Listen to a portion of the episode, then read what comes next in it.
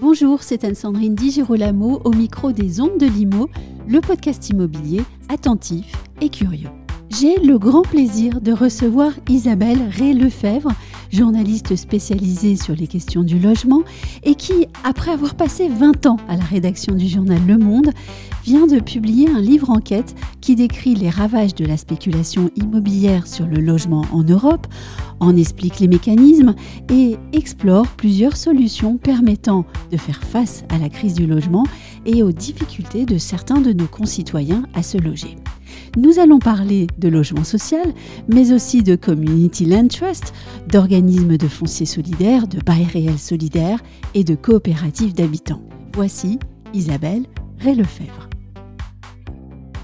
Isabelle Ray-Lefebvre, bonjour. Bonjour. Votre livre est une enquête. Nous sommes ensemble ici pour en évoquer les résultats. Mais avant, j'aimerais vous poser une question plus personnelle. Qu'est-ce qui a déclenché chez vous l'envie d'écrire ce livre? En fait, euh, ça fait 40 euh, ans que j'observe la politique du logement, euh, dont 22 ans pour le journal Le Monde. Et en quittant le journal Le Monde en octobre 2022 pour prendre une retraite méritée, j'ai fait mes petits calculs j'ai connu, en étant de 2000 à 2022, 12 ministres du logement. Oui. Donc ça veut dire qu'un ministre du logement, ça ne dure pas très longtemps. Non. Et la cadence là s'est récemment accélérée encore. 5 de gauche, 6 de droite et un centriste, Jean-Louis Borloo. Mm. Habituellement, disons, la gauche défend le logement social, la droite promeut l'accession à la propriété. Parfois, je dis que Macron il ne fait ni l'un ni l'autre. Oui et, donc, en, réalité, il y a des consensus possibles politiques sur le logement. Les, oui. les, ministres des deux partis des deux, font les deux. Et c'est un sujet qui est universel au fond. Oui.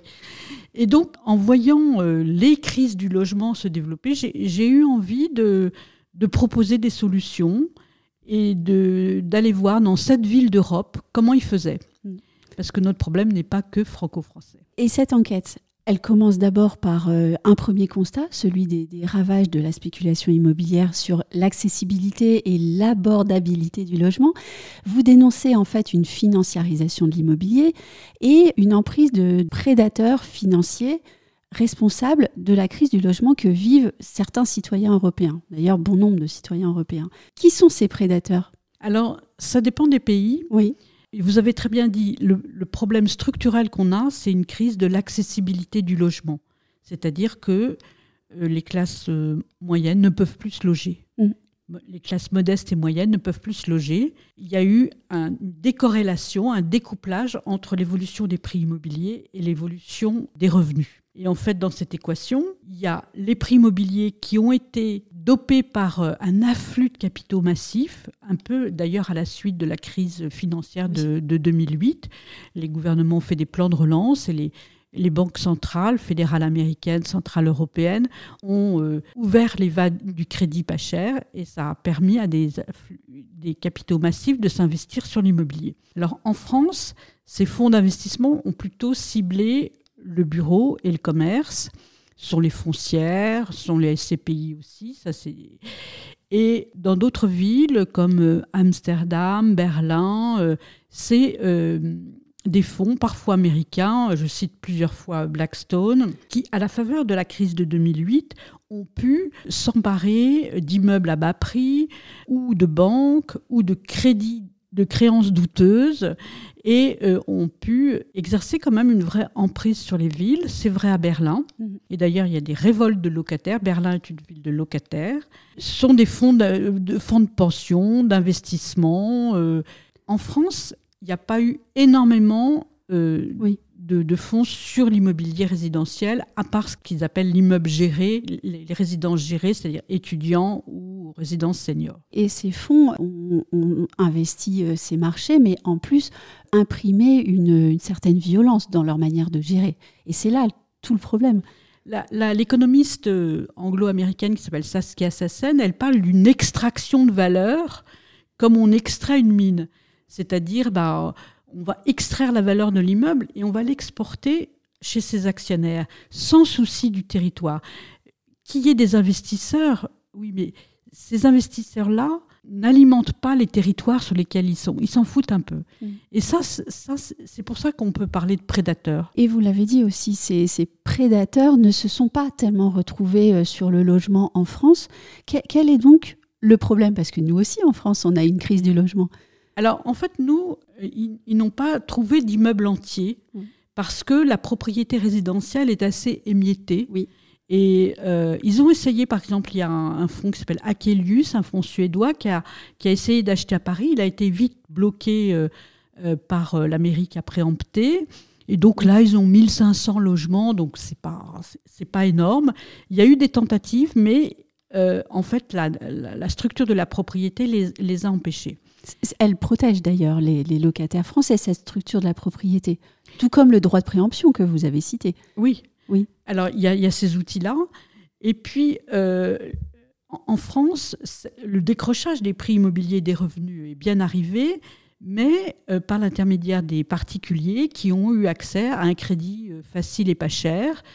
Et, dans tout acheteur sommeille un, vendeur, donc un, spéculateur. Ce n'est pas forcément une critique, hein, mais c'est un constat. Et le problème, c'est que les suivants ne, n'ont plus accès euh, à ce mhm. logement. Oui, il y a comme un effet boule de neige à force des, des augmentations. Vous parlez aussi du, logement intermédiaire. Quel est le, problème avec le logement intermédiaire? Alors le logement intermédiaire, c'est juridiquement, c'est pas un logement euh, social. Et en fait, euh, bah, il y a deux acteurs qui font beaucoup de logements intermédiaires, une filiale d'Action de Logement qui s'appelle INLI et une filiale de la Caisse des dépôts qui s'appelle CDC Habitat. Avant, elle s'appelait SNI. Oui et son euh, Société nationale immobilière et son, directeur, André Ichy, voulaient beaucoup développer le logement intermédiaire en faisant appel à des capitaux mm. d'institutionnels. Euh, et il nous promettait que les loyers de sortie de ces immeubles, surtout en Ile-de-France, hein, il faut bien le dire, euh, serait 20 euh, à 30% moins élevé. Dans la réalité, c'est plutôt 10 à 15% moins élevé. Donc, c'est pas intermédiaire en fait. Ben, c'est peu intermédiaire. Et donc, la cible est assez étroite entre le logement social et le logement euh, privé. Ce que disait la secrétaire générale de l'USH, c'est que dans les 2,6 millions ménages qui attendent un logement social, il n'y a que 5 qui pourraient se payer un logement intermédiaire. Donc ça ne règle pas euh, le problème euh, des demandeurs de logements sociaux. Et puis c'est pour 15 ans.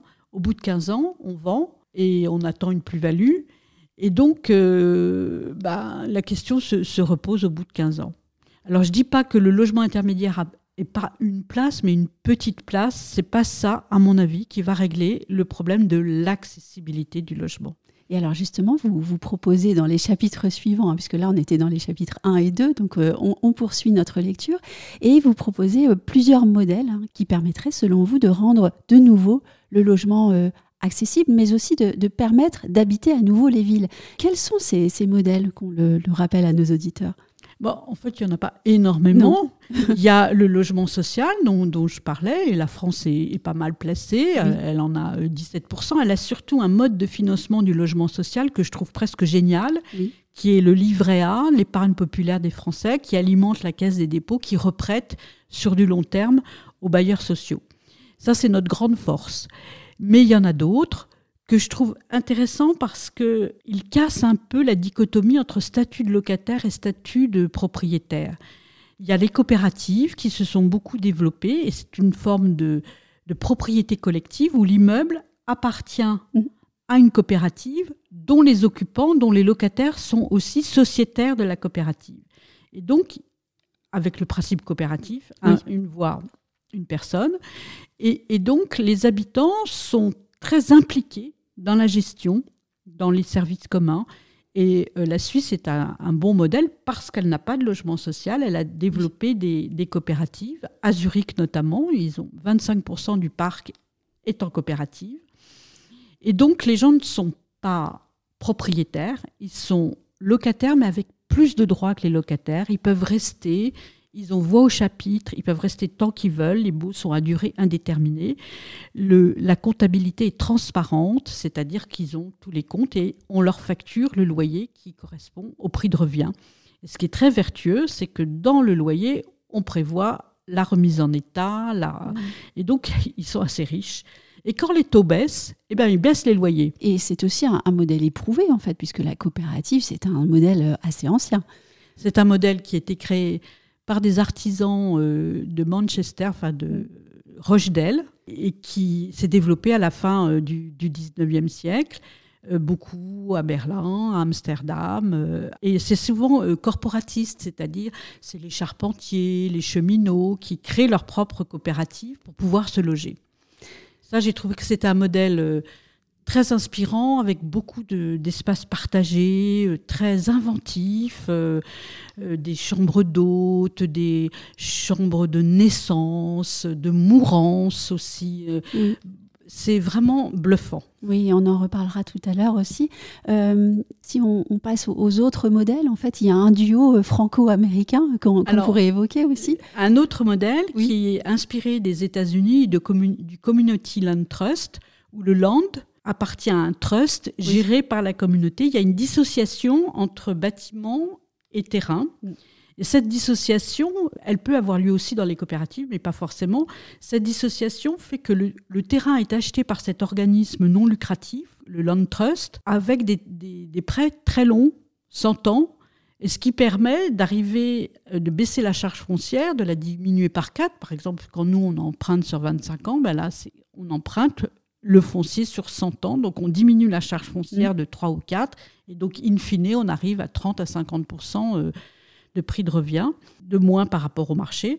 Et les, habitants, les occupants, achètent leur appartement et ils peuvent le revendre. C'est eux qui empruntent pour l'acheter, ils peuvent le revendre. Donc ils capitalisent un peu, c'est la mmh. différence, mais ils le revendent à un prix contrôlé et à, à, une personne agréée par le Community Land Trust. Et nous, on a importé ça sous la forme d'organismes fonciers solidaires et de bail réel solidaire, c'est-à-dire que les occupants sont locataires réels solidaires. Quand on entend parler de ces modèles, et je pense notamment à, la coopérative, ils sont encore peu ou très peu développés en France d'ailleurs.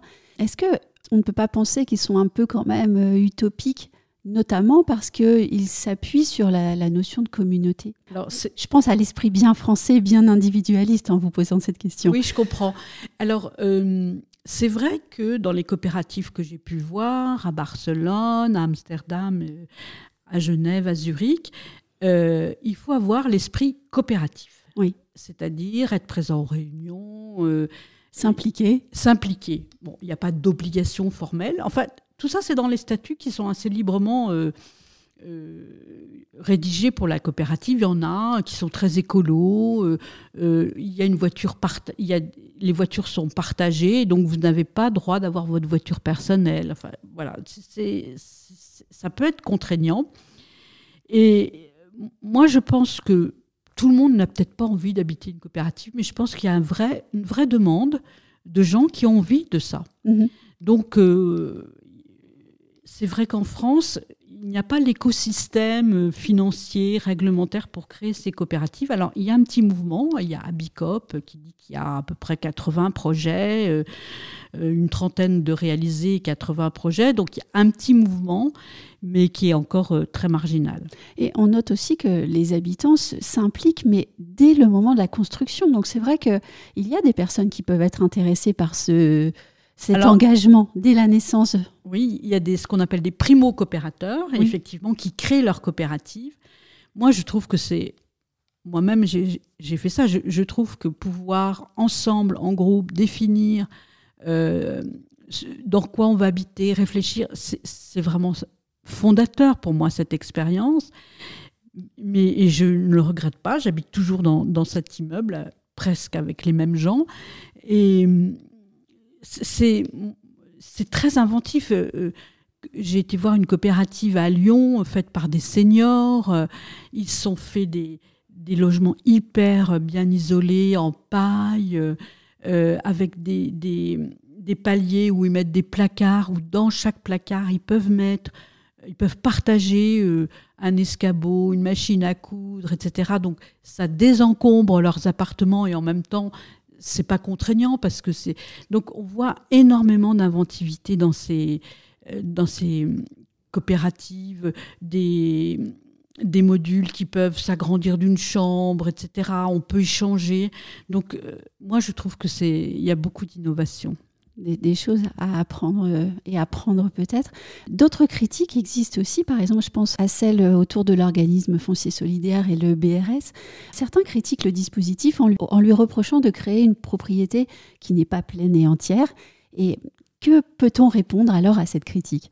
Alors c'est vrai, c'est pas une propriété pleine et entière parce que vous n'êtes propriétaire que du bâti, que vous ne pouvez revendre qu'à un prix contrôlé. Alors en France, on a été assez jusqu'au boutiste par rapport au Community Land Trust américain, c'est-à-dire que quand vous repartez, vous revendez le prix que vous avez acheté un petit peu indexé.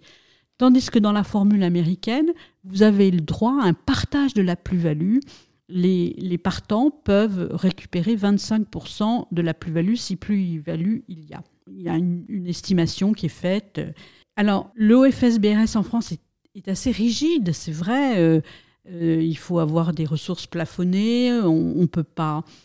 il faut en faire sa résidence principale, on ne peut pas louer, on ne peut revendre qu'à un, une personne qui aura les ressources plafonnées, euh, agréées par l'organisme foncier solidaire, c'est vrai, c'est mmh. contraignant. Mais le contrat de départ, c'est vous bénéficiez quand même d'un logement en ville, et ça marche très bien dans les zones chères, justement. Mmh. Euh, à Paris, il y a euh, l'OFS-BRS de Saint-Vincent. Paris va faire à peu près 1000 logements qui vont être vendus 5094 euros le mètre carré, c'est-à-dire quand même deux fois moins cher. Donc le contrat de départ, c'est vous bénéficiez, et puis il y a des espaces communs, vous bénéficiez de ce logement pas trop cher, mais vous le revendrez pas trop cher non plus mhm. pour que les suivants aient, euh, puissent avoir les, mêmes conditions. C'est du, du, logement perpétuellement abordable. ça intéresse beaucoup les élus parce qu'ils ont constaté que quand ils font des efforts sur un foncier, sur un terrain, etc., ben, qui, beaucoup de villes font à, prix maîtrisé, ben, on s'aperçoit que quelques années plus tard, les occupants y revendent à prix non maîtrisé sur le marché et que l'aide de la collectivité, elle est anéantie, elle est perdue. Donc les élus sont très partants pour les OFS, BRS, pour sanctuariser l'aide qu'ils mettent dans cette accession sociale maîtrisée.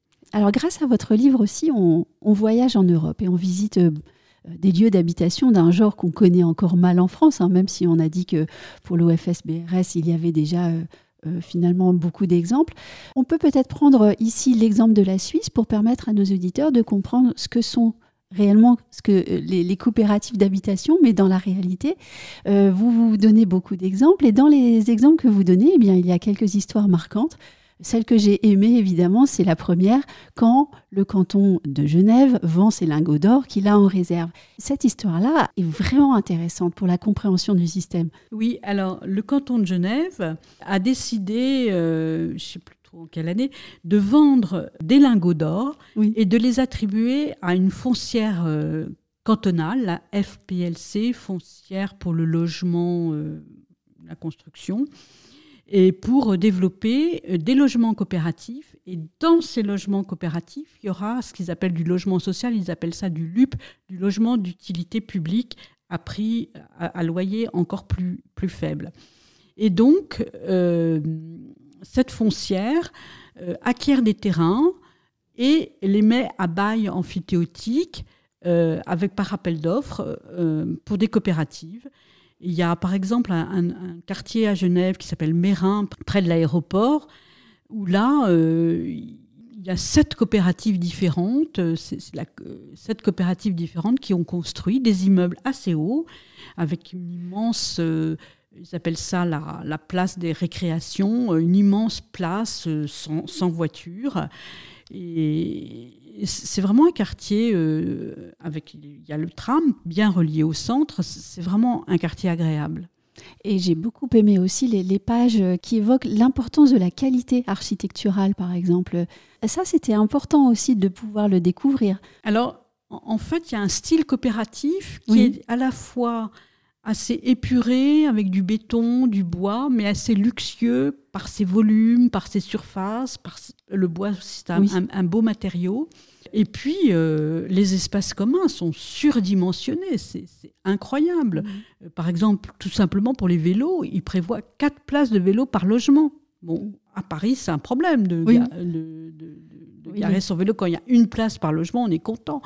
Des salles de réunion très luxueuses avec des belles cuisines, vous avez l'impression de, rentrer euh, dans un beau salon. Euh, c'est vrai qu'il y a une qualité des espaces, qualité des espaces verts euh, qui est impressionnante. Et intéressante à regarder on ne peut pas évoquer l'entièreté de votre livre ici au micro, en fait, parce qu'il est très riche. Euh, il regorge d'exemples pris dans sept villes d'Europe. Mais personnellement, sans doute comme beaucoup d'autres journalistes, j'ai relevé le, paragraphe La disparition volontaire du ministère du Logement. Vous nous avez emmenés à Amsterdam depuis plusieurs pages déjà, pages dans lesquelles vous décrivez une situation grave pour le logement. Et je vous cite, vous dites une crise du logement organisée. Et l'expression n'est quand même pas anodine. Et puis vous racontez comment euh, la politique de Steph Bloch a sinistrement en fait inspiré Emmanuel Macron. Oui, ça m'a beaucoup frappé. Alors dans les causes de, cette décorrélation euh, du prix des logements et des revenus, il y a, il y a deux autres. Il y a la financiarisation, comme on a dit, avec l'afflux de capitaux. Il y a aussi une trop faible évolution des revenus faibles et une trop grande augmentation des revenus euh, élevés, qui, fait que les revenus élevés peuvent s'emparer euh, des, euh, des plus beaux quartiers, des plus beaux immeubles. ça, ça a toujours été, si vous voulez, mais... et puis, il y a une troisième raison. Donc, je pense qu'il y a un problème de revenus, de revenus des, catégories modestes et moyennes inférieures. Ils n'ont pas assez augmenté dans l'équation, si vous voulez. Et, il y a même en France oui, euh, je parle de la France. Hein, Gabriel Attal parlait de la smicartisation de la France. C'est bien qu'ils s'en rendent compte. Et le troisième élément, c'est un peu un démantèlement des, politiques de protection sociale du logement euh, pour un raisonnement libéral. Et euh, les Pays-Bas sont un bon exemple parce que eux, ils avaient tout pour, pour réussir, si j'ose dire. Et en 2004-2005, la présidente de la Commission européenne, qui est néerlandaise, du même parti que Mark Rutte, Nelly Cross, fait une injonction à deux pays, la Suède et les Pays-Bas, de vendre leur logement social parce qu'ils en ont trop mm. et qui n'est pas réservé, parce que les logements sociaux étaient accessibles, souvent coopératives d'ailleurs, qui viennent de coopératives au départ, les logements sociaux étaient accessibles à tous et donc, ils ont euh, les bailleurs sociaux ont dû vendre des logements. Ils ont dû mettre un plafond de ressources, 30 000 euros par an. Puis maintenant, ça a un peu augmenté, c'est à 47 000 euros. Et ils ont été taxés mm. de beaucoup d'argent, 1,7 milliard. En France, c'est 1,7 milliard, mais bon, il y a plus de bailleurs sociaux. Et donc, la production de logement social a été divisée par trois. C'est passé de 40 200 à 16 000. Euh, et maintenant, il y a une vraie crise du logement avec une colère des jeunes à Amsterdam. Et un ministre de Mark Rutte, donc euh, le Premier ministre libéral là, qui euh, achève son quatrième mandat, Steve Bloch, a dit Moi, je rêve de faire disparaître le ministère du Logement. Il l'a dit en 2011 et il l'a fait en 2017 avec comme objectif de, dire, enfin comme vision de dire, le marché immobilier ne doit pas, euh, n'a pas besoin de subventions ou d'aides publiques, il doit mm. euh, s'auto-assurer, s'auto-financer. Et c'est vrai que je retrouve dans le raisonnement des différents gouvernements sous Macron cette idée que euh, le logement, ça coûte cher, que c'est inefficace, que les aides publiques sont inefficaces et qu'il faut laisser faire le marché. Sauf que les, Pays-Bas sont revenus de cette politique. Ils ont compris euh, les ravages de leur choix du passé. Et en 2022, ils ont opéré un retour à la raison, comme vous l'écrivez. Et le logement coopératif a fait partie de, l'une des solutions euh, prises pour régler la, situation. Est-ce que donc, et pardonnez-moi cette question euh, posée avec humour, est-ce que donc vous dédiez votre livre à, Emmanuel Macron en lui suggérant de, de regarder ailleurs, autour de lui, dans le passé? Bah, peut-être pour revoir sa politique? En l'occurrence, il avait regardé les Pays-Bas. Moi, ça m'a frappé parce qu'il a taxé les, bailleurs sociaux. Il a, Euh, bien sûr, bien sûr, si le ministre du Logement, M. Gazbarian, veut bien le lire, ce serait très bien. Et, surtout, euh, le choc d'offres dont, dont, on nous parle, on sait aujourd'hui, on sait très bien que le marché du logement ne fonctionne pas comme ça. Plus vous construisez, plus les prix augmentent, et plus les prix augmentent, plus vous construisez, avec une concurrence sur le foncier qui s'exacerbe. Donc le choc d'offres, c'est pas ça qui va faire baisser les prix. Halte à la spéculation sur nos logements, les solutions pour habiter de nouveau les villes, c'est le titre de votre livre qui est paru aux éditions Rue de l'Échiquier. Si vous deviez écrire le livre d'après, quel sera-t-il? Euh, J'ai quelques idées, mais euh, soit je voulais faire un peu un bilan de la rénovation urbaine qui a fêté mm. ses 20 ans euh, récemment, mais c'est un peu c'est peut-être un peu trop ambitieux pour moi. Euh, soit je voudrais euh, écrire des portraits d'immeubles, des histoires d'immeubles, en racontant la vie des gens qui sont passés dans, ces immeubles. J'ai quelques petites idées, mais voilà. Et on, en reparlera peut-être au micro. Eh ben, peut-être. Merci beaucoup Isabelle. Merci à vous.